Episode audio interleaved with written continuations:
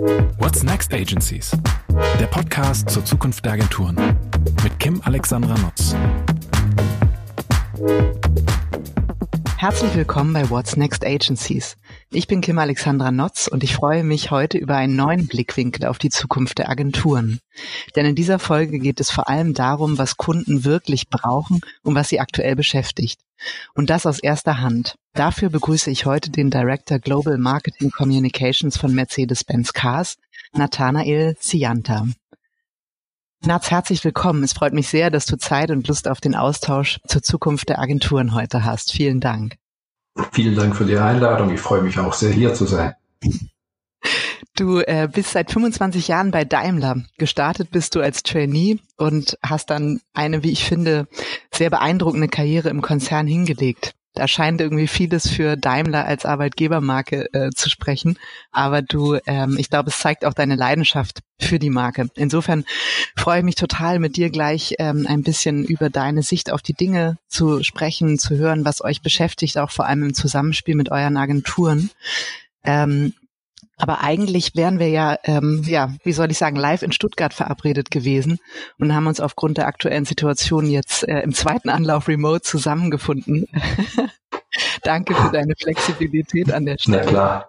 Und ähm, genau deswegen, ähm, auch wenn es um die Zukunft der Agenturen geht, trotzdem vielleicht ähm, aus aktuellem Anlass die Frage, wie ihr aktuell ähm, bei, bei Daimler-Benz mit der Situation, ähm, bei Mercedes-Benz mit der Situation umgeht ähm, im Marketing bei euch. Was heißt das für eure Maßnahmen, für eure Aktionen, für eure Kampagnen?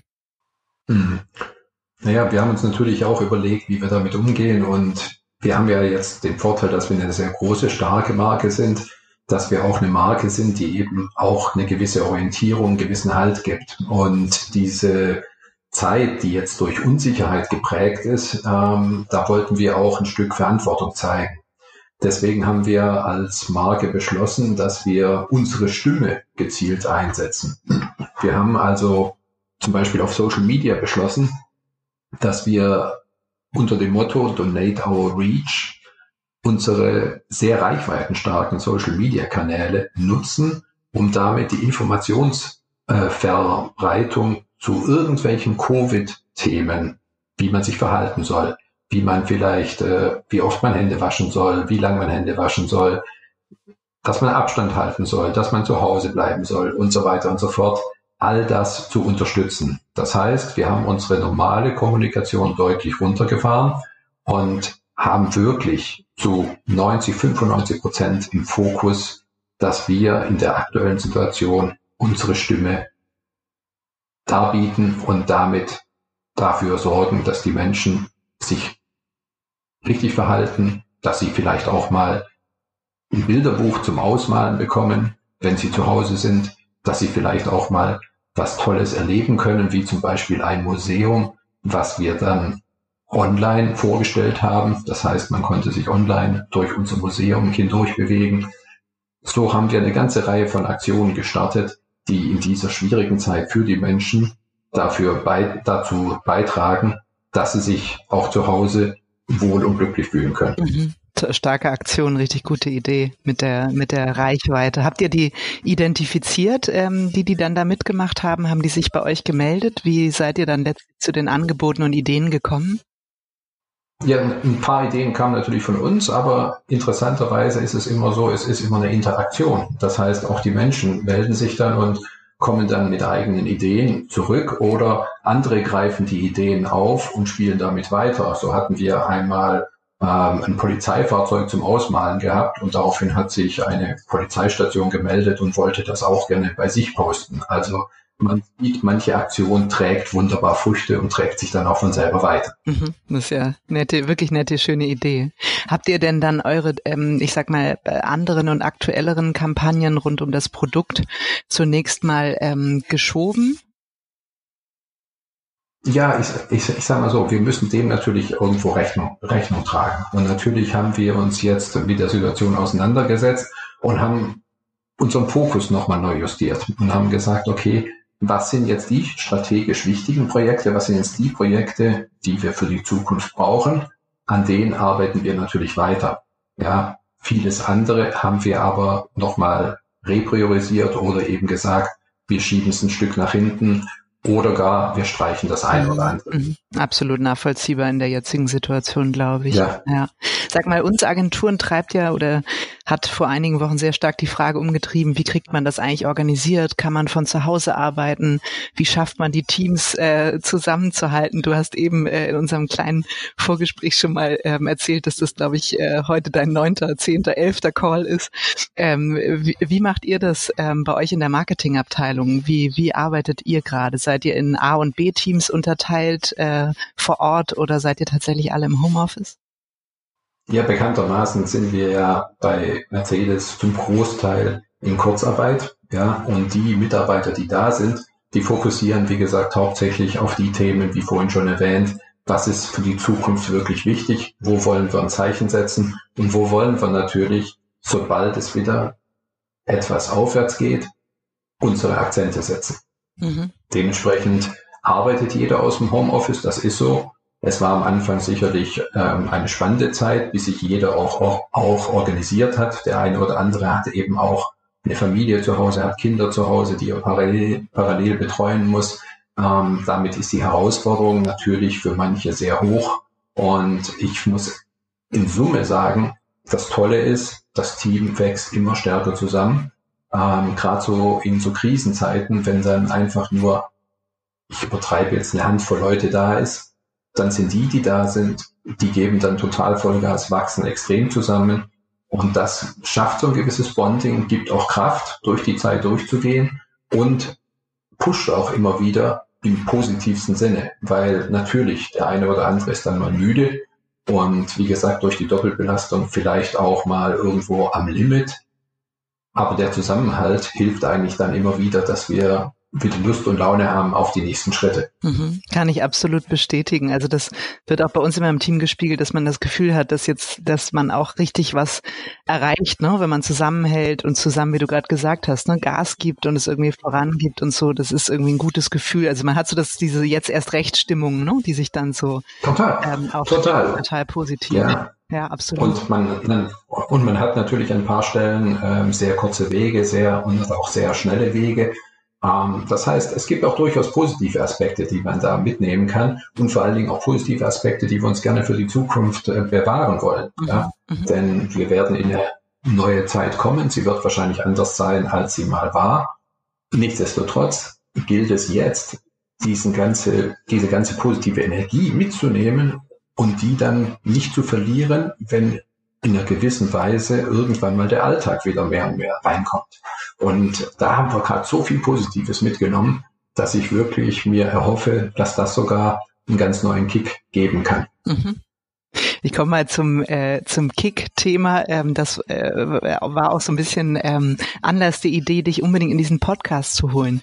Denn ähm, ihr habt euch ja vor einiger Zeit ähm, das Thema Transformation der Marketingabteilung vorgenommen. Und ähm, wir reden ja über die Transformation der Agenturbranche. Und mein sehr geschätzter Kollege Benjamin Minak hatte in meinem letzten Podcast gesagt, naja, die Agenturen können sich ja noch so transformieren, wenn am Ende ähm, kein Kunde Bedarf anmeldet äh, an einer transformierten Agentur, dann haben wir Pech gehabt. Äh, dann können wir nämlich die ganze Leistung, die wir jetzt auf die Straße bringen, niemandem verkaufen.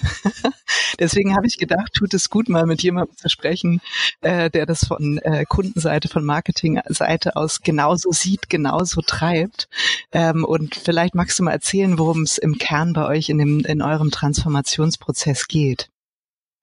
Ich glaube, es wäre fatal, wenn, äh, wenn sich kein Kunde melden würde und diesen Bedarf hätte. Denn ähm, ich glaube, das ist zum einen die spannendste Zeit, die wir gerade so im Marketing haben, seit vielen, vielen Jahren, wahrscheinlich Jahrzehnten. Ähm, zum anderen ist es aber auch so, dass die Umwelt uns automatisch zwingt, dass wir uns hinterfragen und verändern müssen.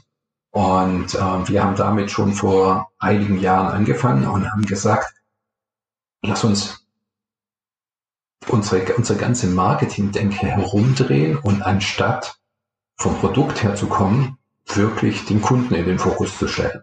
Das war unser Ziel, das haben wir äh, praktiziert und natürlich am Anfang war es noch erstmal gesagt, peu à peu wurde es dann mehr und mehr in den Mittelpunkt gestellt und dann kam die große Frage, was bedeutet, was bedeutet das denn dann für unsere Prozesse und für unsere Systeme? Ähm, und wenn man sich jetzt mal das Ganze rückblickend anschaut, was wir denn getan haben, so haben wir eigentlich ja schon ziemlich früh angefangen, darüber nachzudenken. Wir haben irgendwann mal gesagt, ob, ah, wir haben eigentlich so 2014, 2015 angefangen, darüber nachzudenken, wie können wir das anders gestalten. Haben dann ja angefangen, zum Beispiel mit Anthony die erste Customized Agency für uns an Land zu ziehen. Was ähnliches haben wir dann in 2016 im IT-Bereich gemacht. Und äh, in 2017 fingen dann die Gespräche mit Looping, unserer Content-Agentur, an. Gleichzeitig haben wir unser großes internationales Agenturmodell angefangen aufzu aufzumalen, haben dafür die Ausschreibung vorbereitet. In 2018 ist dann Emil an Start gekommen, Publicis Emil, und in 2019 AMQ. Ja, und damit haben wir jetzt quasi unser gesamtes Agenturmodell neu aufgestellt, haben jetzt ein globales Agenturmodell, ähm, können damit viel, viel besser steuern und auch viel, viel besser ausspielen, was auf der Welt passiert.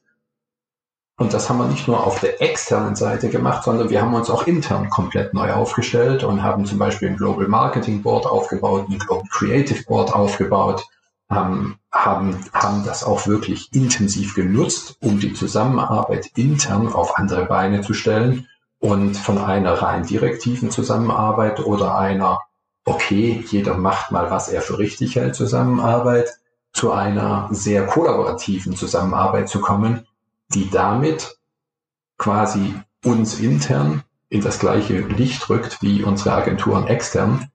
Das, das heißt, wir sind wirklich Komplementäre, wir spiegeln uns in einer gewissen Weise und profitieren beide jetzt davon, dass wir ein großes, starkes Team sind. Mhm.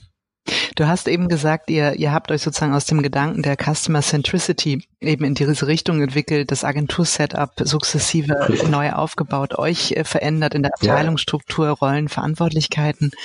Hat, hattet ihr da eine Beratung an eurer Seite? Weil ich sag mal, so wie du gerade gesagt hast, ne, naja, Customer Centricity, ne, das klingt erstmal gut. Was heißt denn das konkret für Prozesse, ähm, für, für die Abteilung, für die sogenannten Silos, die man ja häufig hat? Habt ihr da ähm, einen Beratungspartner an eurer Seite gehabt? Ich weiß, unter anderem ist ja ähm, Emil, die Agentur, die du eben nanntest, vom Publicis, auch ähm, euer Berater für digitale Transformation. Haben die da in dieser Frage auch euch zur Seite gestanden und eine Rolle gespielt? Mm, sie waren ja damals noch gar nicht an Bord. Also von dem her, von dem her nein. Ein Großteil dessen haben wir uns in der Tat ähm, intern überlegt und haben uns auch intern gesagt, was wollen wir erreichen, in welche Richtung wollen wir gehen. Was natürlich ein hervorragender Nährboden war, war, dass wir im Haus kulturell uns schon ganz neu aufgestellt haben. Ja, ähm, ich kann mich dran entsinnen, dass mich viele Kollegen gefragt haben, irgendwann mal, das war ja krass, was ihr da gemacht habt, dass ihr da einen Dr. Zetsche einfach nur in Jeans und Sakko 30 Minuten auf eine Bühne stellt und äh, präsentieren lasst bei einer internationalen Pressekonferenz. Ja, aber das war letztendlich auch da nicht irgendwie ein Kickoff, das war ein Kickoff vielleicht nach außen, aber intern ist auch dieser Prozess schon locker ein Jahr lang gelaufen. Das heißt, äh, diese Veränderung, die kulturelle Veränderung, die Fokussierung weg vom Produkt hin zum Kunden ist da schon intern losgelaufen. Wir haben da schon intern die ersten Entscheidungen getroffen und haben dann eben entschieden, Dafür brauchen wir auch international ein komplett anderes Agenturmodell. Mhm, mhm. Du hast ja eben die Agenturen schon aufgezählt. Ähm, wer hat denn in diesem Agenturmodell welche Rolle? Also wie, wie kann man sich da ungefähr Klar, die Verteilung der Aufgaben vorstellen? Ähm, ja, also Emil ist sicherlich unser, äh, ich sag mal, digitaler Transformationspartner, ja, ähm, wo wir, wo wir einfach gesagt haben, das sind diejenigen, die, ich nenne es mal so, die machen Connecting the Dots, ja, ähm, die, die sorgen dafür, dass die Kreation, die bei uns entwickelt wird, dass die in alle Welt geht, die sorgen dafür, dass wir mit den Märkten gemeinsam oder auch in den Märkten selbst die Kreation anpassen an lokale Gegebenheiten dann eben auch ausspielen und dann auch optimieren. Das heißt, diesen Prozess ähm, von wir bauen was Zentrales und spielen es dann lokal angepasst aus, ähm, da ist zum Großteil Emil mit im Lied. Und sie bauen auch, ich möchte mal so sagen, mit uns zusammen ähm, die Backbone, ich sag mal die Autobahn, auf der dann eben der ganze Content, die, die ganzen, die ganzen Assets ausgespielt werden. Ähm, AMQ ist unser Mediapartner und sorgt dafür, dass wir mit zum Beispiel Third-Party-Daten versorgt werden und natürlich auch mit all den Themen, was so eine Mediaagentur klassisch, klassisch tut und uns auch darin berät. Ähm, darüber hinaus haben wir so einen Kreativlayer, wo wir drei Agenturen global uns äh, herausgesucht haben. Zum einen Customized in Deutschland und Europa Anthony, in USA Mercury Partner und in China BBDO China. Das sind unsere, das ist quasi unser Kreativlayer, aus der, aus dem ein Großteil unserer Inhalte, Assets etc. für Kampagne wie auch für unseren äh, digitalen slash Internetauftritt kommt. Ja, daneben als weiterer sozusagen Kreativpartner im Content-Bereich ist die Looping Group. Mit denen machen wir sehr viel Always-on-Content und Social-Media-Content. Mhm. Das ist, sage ich mal so, jetzt gerade das, was noch übrig geblieben ist. Denn wenn du es dir, wenn du es dir anschaust, ähm, als wir uns das Ganze angeguckt haben, erstmalig das ganze System, was wir auf der Welt hatten, da haben wir natürlich festgestellt, dass wir viele hunderte Agenturen am Start haben. Ja, und ähm, wir haben uns natürlich gefragt, welche Effizienzen können wir da holen? Wo können wir vielleicht sogar uns es wesentlich einfacher machen, wenn wir nur einen Partner haben? Aber das lässt sich nicht von heute auf morgen umsetzen. Denn natürlich gibt es überall Verträge, die unterschiedliche Laufzeiten haben. Natürlich gibt es teilweise Jahre, jahrzehntelange Beziehungen. Und die galt es erstmal aufzubrechen, Leute zu überzeugen, auch intern zu überzeugen, dass es Sinn macht, in ein solches Konstrukt, in ein solches System zu gehen. Und ähm, zwischenzeitlich macht es richtig, richtig Spaß, weil wir sind sozusagen als globale Marketing-Community zu einem richtig festen Bestandteil geworden in unserem Haus, ähm, liefern Leads. Wir, wir sind quasi nicht mehr, wie man früher gerne mal gesagt hat, diejenigen, die die schönen Bilder machen, Nein, wir sind feste Bestandteile in unserem Business-System und ähm, liefern auch enorm relevante Kundeninsights. Das macht es jetzt total spannend, in dieser Transformationszeit wegzugehen von diesem reinen, wir machen die tollen, schönen Wow-Kampagnen, wir sorgen für Performance. Nee, wir können auch richtige Insights liefern und unseren Ingenieuren helfen, die Produkte besser zu machen. Das heißt, ihr als Marketingabteilung, wie das ja auch so häufig in der Branche diskutiert wird, ne? wie kann der CMO eigentlich mit seiner Marketingabteilung zum Innovationsmotor des Unternehmens werden? Ne? Weil man eben, das ist ja eben tatsächlich so im Marketing unglaublich nah an den Zielgruppen und den Insights ist und warum daraus nicht noch viel stärker Produkt- und Serviceentwicklung voranbringen. Ne? Das ist, glaube ich, wirklich Absolut. wirklich der richtige Weg. Was ich so spannend finde bei dem Konstrukt, was du eben ähm, mal so skizziert hast, eigentlich kann man ja so richtig Power auf die Straße bringen, wenn das alles miteinander vernetzt ist, spricht, äh, sich äh, sozusagen sehr transparent auch austauscht. Und ich glaube, das ist ja auch was, was sicher irgendwie zumindest irgendwie einige der vergangenen Jahre geprägt hat, dass jede Agentur so vor sich hingemuckelt hat, sage ich mal, ne? und ähm, der ähm, Kunde, die Marketingabteilung eigentlich damit beschäftigt war, diese vielen Spezialisten, Agentur-Silos ähm, äh, zu beschäftigt zu halten. Und so wie dein Konstrukt jetzt klingt, ist es ja wirklich ein durchlässiges System, was Daten und Erkenntnisse, ähm, Werbemittel, Ideen und Konzepte miteinander teilt und sehr integriert zusammenarbeitet. Was, ähm, wie, wie ist da, also ist das tatsächlich so? Ist das von mir ein Wunsch? Es ist tatsächlich ja? so. Okay. Nee, nein, nein, es ist nicht nur ein Wunschdenken, in der Tat. Nein, wirklich, weil ähm, so, so, ich, ich möchte ein Beispiel nennen. Ähm, nehmen wir unser Global Creative Board. Ja, ähm, da kam irgendwann mal die, die Idee auf, wie bringen wir denn diese Kreativagenturen enger zusammen? Ich meine, weil auf der einen Seite ist es Competition, auf der anderen Seite arbeiten sie alle auf der gleichen Marke. Wir wollen global einheitlicher, wir wollen global sozusagen die Marke weiterentwickeln, da muss man ja irgendwie die gleiche Sprache sprechen. Da muss man, da muss man, da muss man die gleichen Inhalte bringen. Und ähm, dann kam die Idee auf, wir machen jetzt einfach Folgendes. Wir laden alle zwei Monate, alle drei Monate die Chefkreativen der Agenturen ein, nehmen aus dem Headquarter nur ein, zwei Leute dazu, nehmen nur vielleicht zwei Vertreter aus den Regionen und dann stellen wir uns alle unsere Kreativkonzepte vor und diskutieren die da. Jetzt kannst du dir vorstellen, wenn da jetzt ganz unterschiedliche Agenturen und Agenturchefs, vor allen Dingen Kreative, miteinander arbeiten, ja, dann kann das durchaus auch mal eine exklusive Mischung, Mischung ja. sein. Ja. Solange ähm, es nicht den Neid und war, führt. ja, ja, natürlich, klar.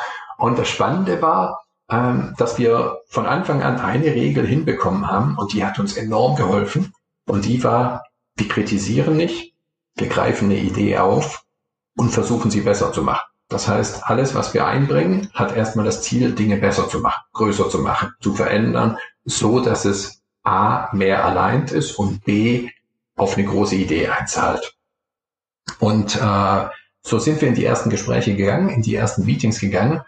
Und das Spannende war, unabhängig voneinander haben sich danach die Kreativen gemeldet und haben gesagt, das ist eine der besten Runden, die ich bisher so erlebt habe. Das habe ich noch bei keinem anderen Kunden erlebt dass das so funktioniert. Und natürlich waren die einen vielleicht skeptisch, wollten noch nicht alle ihre Inhalte gleich preisgeben und haben dann erstmal dran gearbeitet, gearbeitet, gearbeitet, bevor sie dann irgendwann mal tatsächlich ein Konzept auf den Tisch gelegt haben.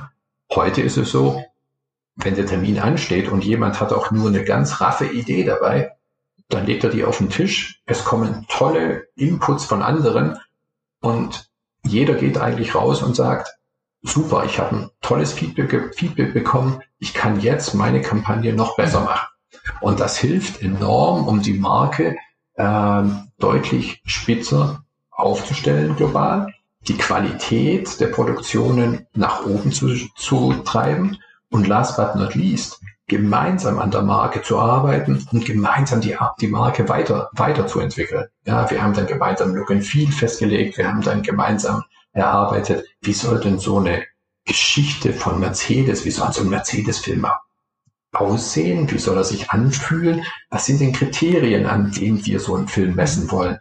Und am Anfang, wie gesagt, war das alles noch so, okay, schauen wir mal, schauen wir mal. Heute, heute ist das wirklich eine Runde. Ich freue mich jedes Mal auf diese Runde, weil ich gehe total inspiriert und total begeistert aus dieser Runde wieder raus. Absolutes Feuerwerk, ja, das kann ich mir richtig gut vorstellen. Ich ja, glaube, als ich so. mal in einem so. Bericht oder Interview, glaube ich, von dir gelesen habe, ähm, fand ich das ein super spannendes und sehr ähm, zukunftsfähiges Modell, ähm, weil was gibt es eigentlich besser als all diese Kreativen in einem oder diese hochkarätigen Kreativen in einem Raum auch ein, äh, einzuschließen?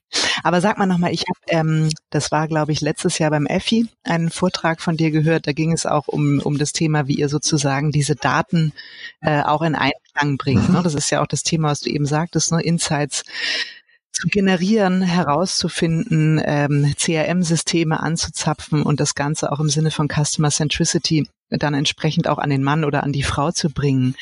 Hm, wie, wie seid ihr da vorgegangen? Also wie, wie kann man sich das vorstellen? Wie habt ihr, das ist ja die so viel diskutierte Thematik, Daten und Marketing, Daten und Kreativität zusammenzubringen. Wie, wie funktioniert das bei euch?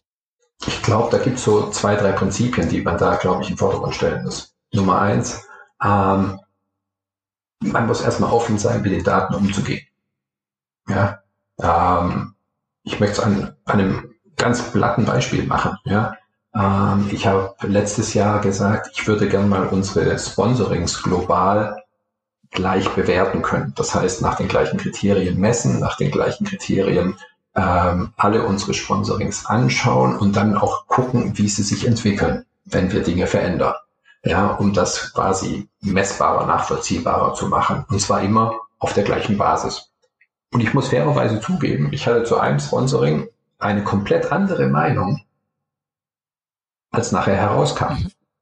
Jetzt kann ich sagen, mein Gut-Feeling meine zwei Freunde, alle anderen sagen mir, das ist nicht so, aber nichtsdestotrotz, die Kunden haben mir was anderes wiedergespiegelt. Ja, und, und dann muss ich daraus lernen. Ich muss offen sein, bereit sein, daraus zu lernen. Und das Gleiche sehe ich auch in der Kreation.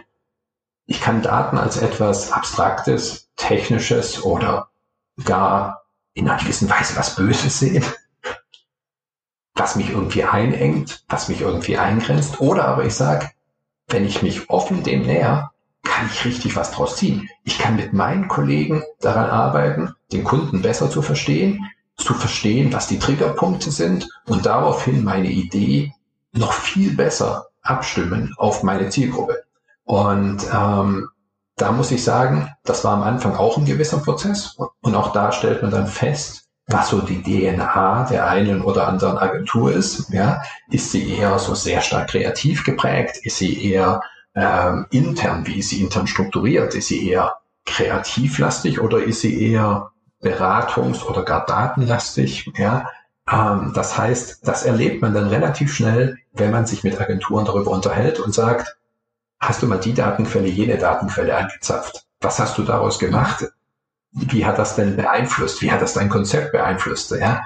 Und das ist total spannend. Das ist total spannend, weil du dann merkst, wer sich wirklich damit beschäftigt hat, wer hat wirklich gesagt, das ist ein Thema für mich und ich möchte besser werden, ich möchte lernen, ich möchte verstehen. Ja? Wenn du diese Menschen zusammenbringst, dann hat es unheimliches Potenzial.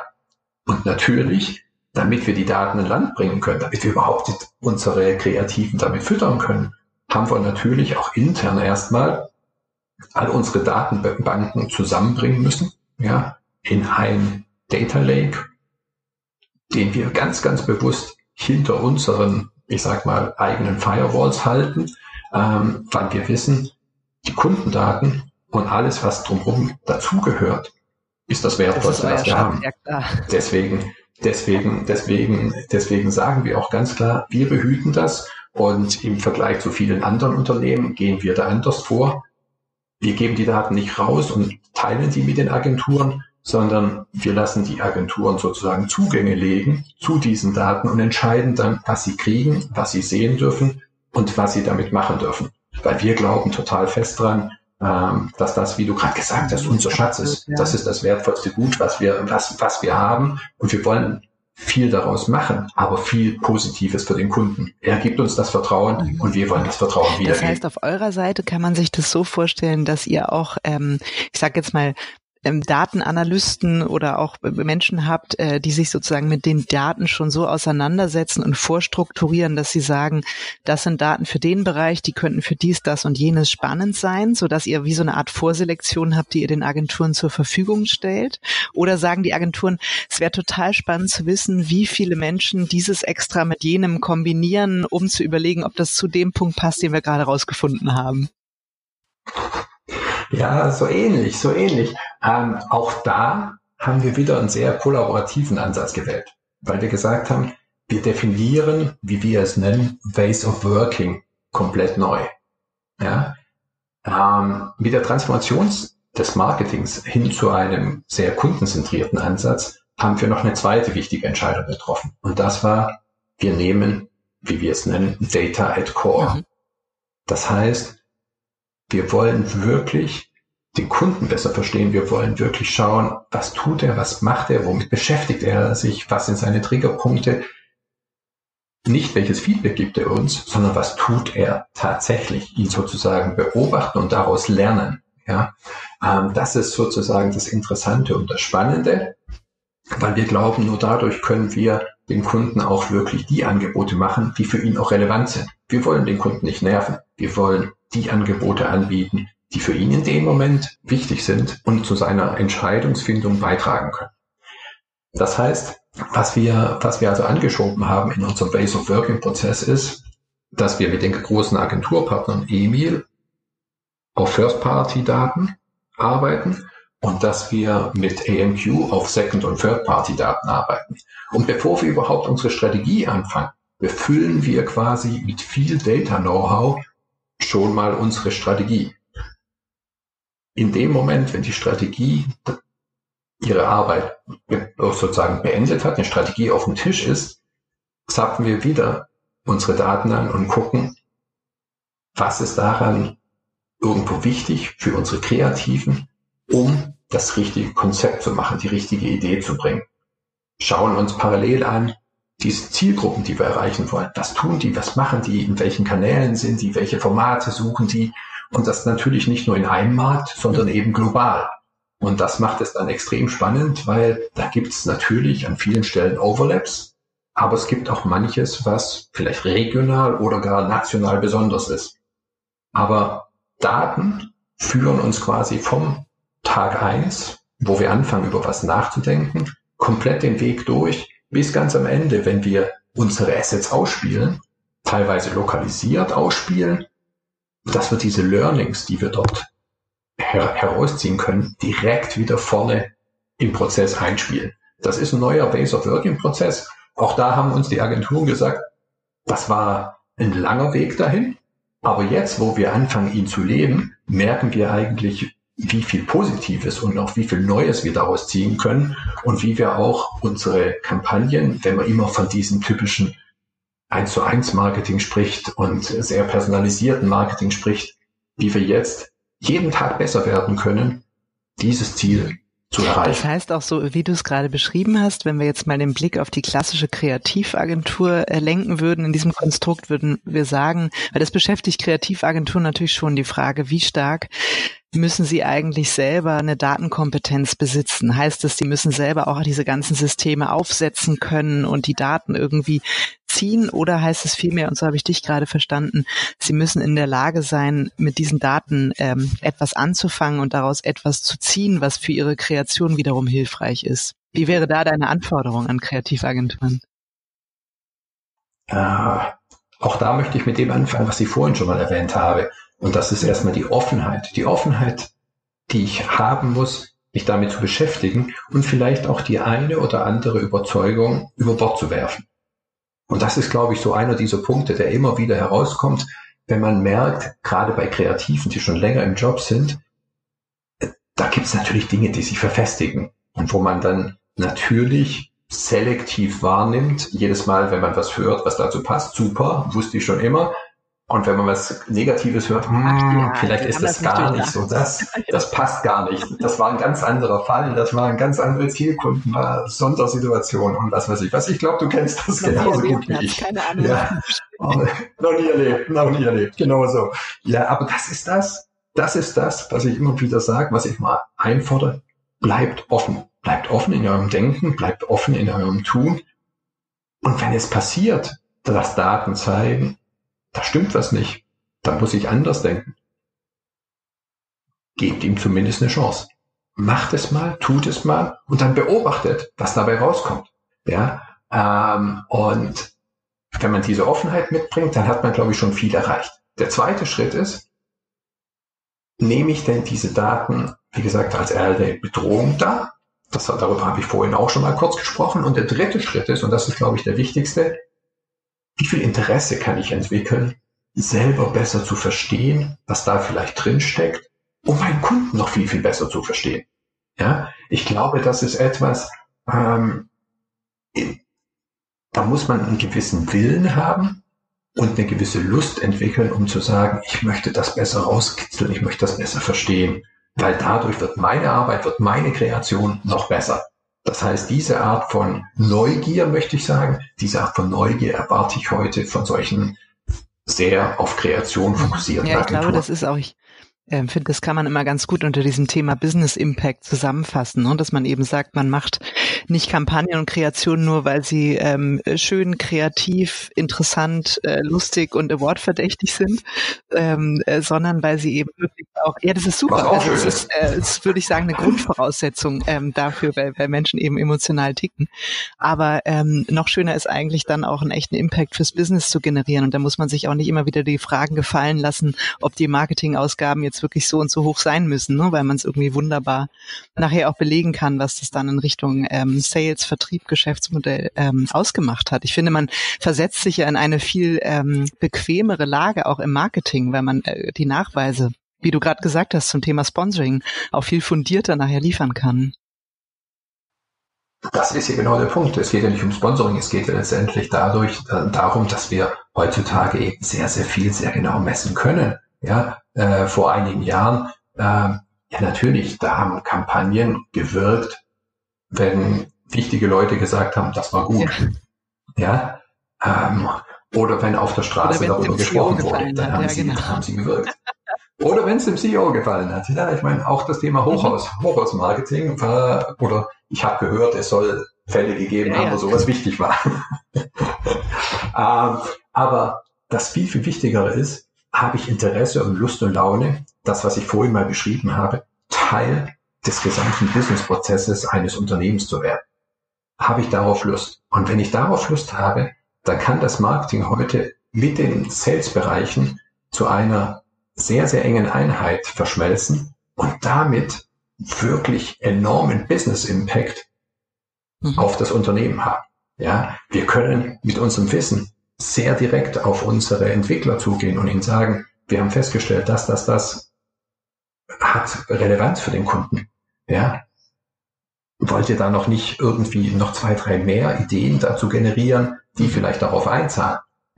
Das sind alles Möglichkeiten, die wir heute haben und die das Marketing in seiner Verantwortung heute auf eine ganz andere Ebene ja, Es gibt ja auch diese Diskussion, ähm, die, die mich auch sehr beschäftigt, ne? durch die Komplexität, die Schnelligkeit, die immer größere Kleinteiligkeit, ähm, sagen ja manche noch, stehen Marketingabteilungen vor dem Burnout, weil sie so viel nur noch mit Schnipseln und, und Freigabeprozessen und ähnlichem behelligt werden. Und in, in fast jedem mhm. Pitches liegt man die Grundvoraussetzung, die ja fast schon ein Hilferuf ist, bitte lasst uns möglichst weit draußen davon, von dem operativen Kram. Wir würden gerne wieder mehr Zeit für strategische Themen haben. Und ich glaube, das ist, ähm, ist auch unfassbar wichtig. Deswegen auch da die Frage, wie habt ihr das im, im Agenturmodell mh, hm, hergestellt? Also gibt es bei euch jemanden, der das managt, der das quasi aus, aus äh, irgendwie zentraler Hand führt, damit die jeweiligen Partner sich auch sinnvoll miteinander abstimmen und nicht immer Ping-Pong-mäßig über euer Marketing und ihr eigentlich nur noch wie so eine Art Verteilerstelle funktioniert? Ähm, ja, ich sag mal zwei Dinge dazu. Zum einen finde ich, ist es super wichtig, dass man selbst auch immer wieder mal raustritt und sich die Zeit dafür nimmt. Weil letztendlich, um aus der täglichen Mühle rauszukommen, ist es elementar, selber die Entscheidung zu treffen, ich möchte jetzt was anderes machen. Ja?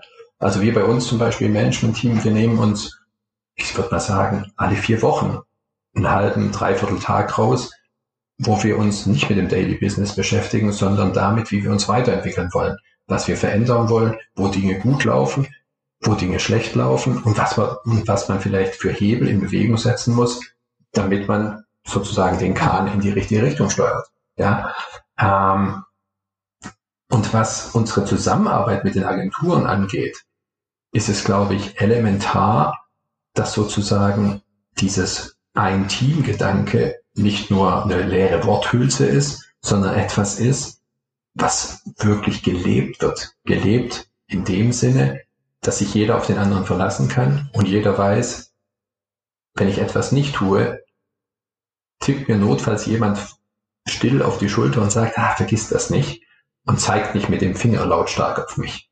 Ich glaube, diese Art von Zusammenarbeit, diese Art von Vertrauen, das muss natürlich wachsen bei den einen oder anderen ich persönlich, ich sage immer, äh, bei mir kann man erstmal Vertrauen nicht irgendwie hinzugewinnen.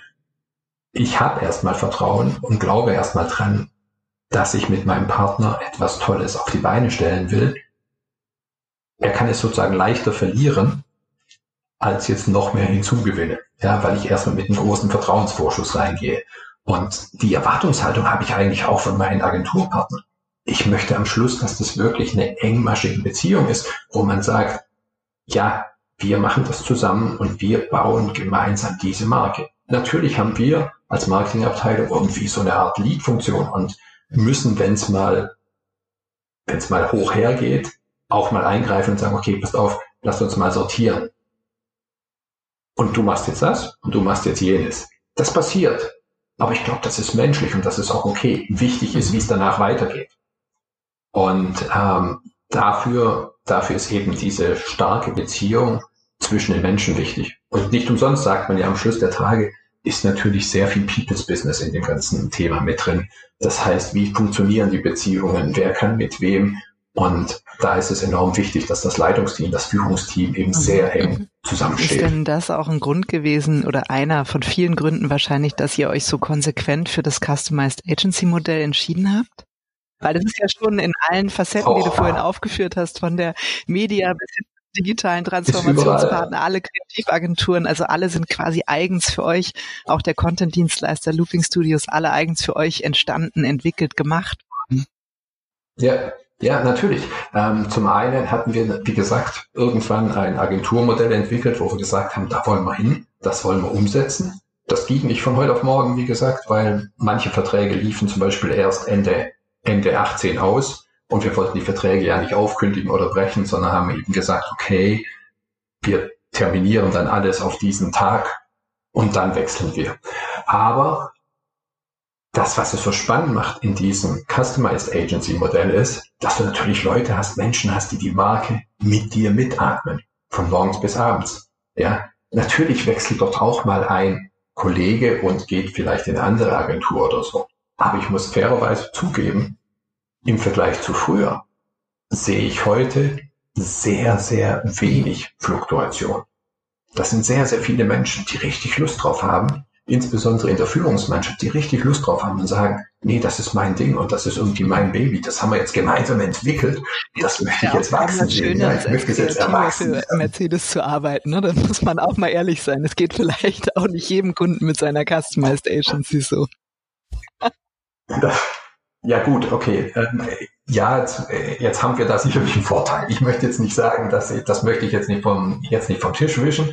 Ähm, selbstverständlich, ja, das weiß ich. Ja, dass da natürlich auch viele Leute sagen, boah, für die Marke möchte ich mal gerne arbeiten. Und das freut uns natürlich sehr. Ja, und wir arbeiten daran, diesen Nimbus auch wirklich aufrechtzuerhalten und auch weiterzuentwickeln und vielleicht sogar noch zu verstärken. Das ist natürlich unser Ziel. Aber ich suche mir auch immer Partner, mit denen ich auf Augenhöhe reden kann. Ich möchte immer Agenturpartner haben, die nicht Angst und Sorge haben müssen, dass sie morgen rausfliegen, sondern ich möchte Agenturpartner, die auch ihre Meinung frei aussagen können, die auch mal sagen können, dass sie total anderer Meinung sind und da kann man auch mal wild drüber diskutieren. Und das ist auch vollkommen in Ordnung. Das ist vollkommen in Ordnung, weil, weil nur aus dieser Reibung, nur aus dieser Wärme entsteht dann irgendwie eine Transformation wenn ich sozusagen versuche, ein Stück Metall einfach zu transformieren, ohne dass ich es vorher erhitze, dann bricht es irgendwann. Wenn ich es vorher mhm. erhitze, dann kann ich es biegen. Schön ja? Bild, ja, und so ähnlich sehe ich das. Ja, und, und so ähnlich und so ähnlich sehe ich das, sehe ich das ähm, in so einer Partnerkonstellation auch zwischen den Agenturen und auch zwischen uns. Natürlich können wir diskutieren, natürlich ist alles gut und ist auch wichtig. Aber es hilft, wenn man den richtigen Spirit hat, wie vorhin erklärt, an dem Global Creative Board, Ideen noch besser zu machen. Sie auf eine höhere Stufe zu stellen. Das macht es aus, was nachher dann sozusagen äh, die Icing on the Cake ich hab Die, ähm, die Vorteile, die du eben ja. genannt hast, die sehe ich auch alle zu 100 Prozent. Ne? Also, dass man wirklich sagt, alle identifizieren sich komplett mit der Marke, wissen Bescheid, irgendwie wissen, worauf es hinausläuft, mhm. kennen sich untereinander. Mhm. Ähm, ein Nachteil, der ja immer mal wieder ähm, diskutiert wird, ist natürlich dieses, man ist irgendwann so eingefahren, man hat keine neuen Inspirationen von außen, weil man auch mal andere Kunden betreut oder so. Ist das jemals ein Thema für euch gewesen in der Diskussion? Ähm, oder sagt ihr, das ist, äh, für, es gibt genug Gelegenheit, inspiriert zu sein, auch in unserem Bereich? Also jetzt muss man natürlich äh, zwei Dinge sehen. Also zum einen, Emil wie auch AMQ sind ja beides sozusagen Agentur, quasi aus einer Holding herauskommend, ist für uns eine Agentur entstanden. Das heißt, da sind sehr, sehr viele Menschen zusammengekommen, teilweise aus unterschiedlichen Agenturen, die jetzt quasi auf Mercedes arbeiten. Das heißt, da ist super viel Background drin, da ist super viel Know-how drin, da ist enorm viel auch, äh, wie soll ich sagen, äh, Lust und unterschiedliche Standpunkte sind da vertreten, ja, dass da erstmal innerhalb der Agentur mhm. auch sehr viel Inspiration entsteht. Das ist schon mal der Schritt eins. Ja. Der zweite Schritt, und das ist natürlich auch ein großer Vorteil, wir sind natürlich ein sehr großer Kunde global. Ja, und dementsprechend sind die Aufgaben sehr vielschichtig. Ja. Ähm, wir haben natürlich, äh, wenn wir irgendwie von der klassischen Kampagne über äh, wirklich Performance Marketing vor Ort, ja, in einem kleineren Markt, wo vielleicht nicht eine große Marketingabteilung da ist, sondern wo vielleicht drei Leute, vier Leute das ganze Marketing steuern, da, da komprimiert sich natürlich sehr vieles. Und genauso wie bei uns in dem großen Konzern Menschen gerne mal von A nach B wechseln, kann das natürlich auch auf Agenturseite passieren, dass man mehr aus dem strategischen, vielleicht mehr ins konzeptionelle oder gar dann irgendwann ins sehr operative Geschäft wechselt. Ähm, und man kann immer noch den gleichen Kunden betreuen. Auch das sind ja Möglichkeiten, wie man selber wieder neue Ideen generiert, wie man wieder neue Insights findet, die einen dann wiederum mhm, anders denken lassen. Und das macht es spannend. Das heißt, am Ende der Tage ist es so, dass es das richtige Modell gibt. Ich glaube nicht, dass es das eine richtige Modell gibt. Und es wird man, man, man wird trefflich darüber streiten können. Ich hatte es einmal in einer Podiumsdiskussion, da gab es einfach zwei, zwei Standpunkte dazu.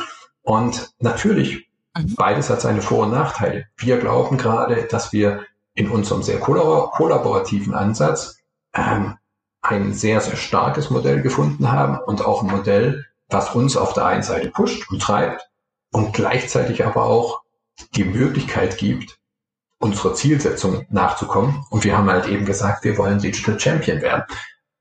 Dafür, dafür sind wir auf einem guten Weg. Dafür haben wir aber auch noch einen Weg vor uns. Aber er macht Spaß. Er macht jeden einzelnen Tag von neuem Spaß. Auf jeden Fall, Nats. Sag mal noch mal eine Frage. Du hast auch mal, ähm, äh, ich sag mal, liebevoll gestichelt, indem du in einem äh, deiner Interviews mal gesagt hast, dass vielen Agenturen das Verständnis für die notwendige Balance zwischen Qualität, Geschwindigkeit, Budget und Effektivität fehlt. Was hat dich dazu veranlasst? Jetzt kommst du Was damit gemacht? Jetzt komme ich nicht mehr raus aus der Nummer. Ja, ähm, ich sag mal so, ähm, ich glaube, Qualität ist etwas, den Anspruch hat natürlich erstmal jeder Kunde, selbstverständlich. Den Anspruch hat auch jede Agentur, auch das ist klar. Ja? Ähm, manchmal kommt aber der Zeitfaktor dazu und der Zeitfaktor lässt manchmal vielleicht zu, dass man monatelang sich auf was vorbereitet, aber in einem anderen Fall in 24 Stunden liefern muss. Ja?